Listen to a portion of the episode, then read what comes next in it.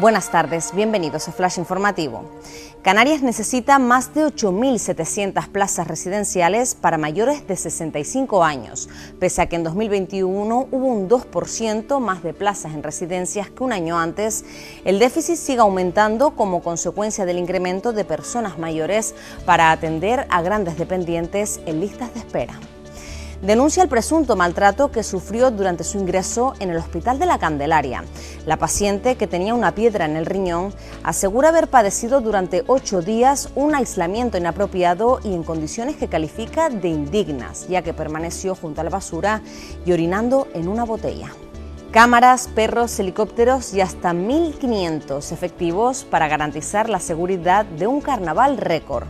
Entre las medidas anunciadas por el Ayuntamiento de Santa Cruz destaca la suspensión del servicio de patinetes de alquiler en la ciudad coincidiendo con la salida de la fiesta en la calle. El Lenovo Tenerife sigue imparable, también en Europa. Los canaristas inician la segunda fase de grupos de la Basketball Champions League con una contundente victoria en casa, en la que los locales fueron mejores con una pareja de bases que dominaron de principio a fin. Más noticias en diariodavisos.com.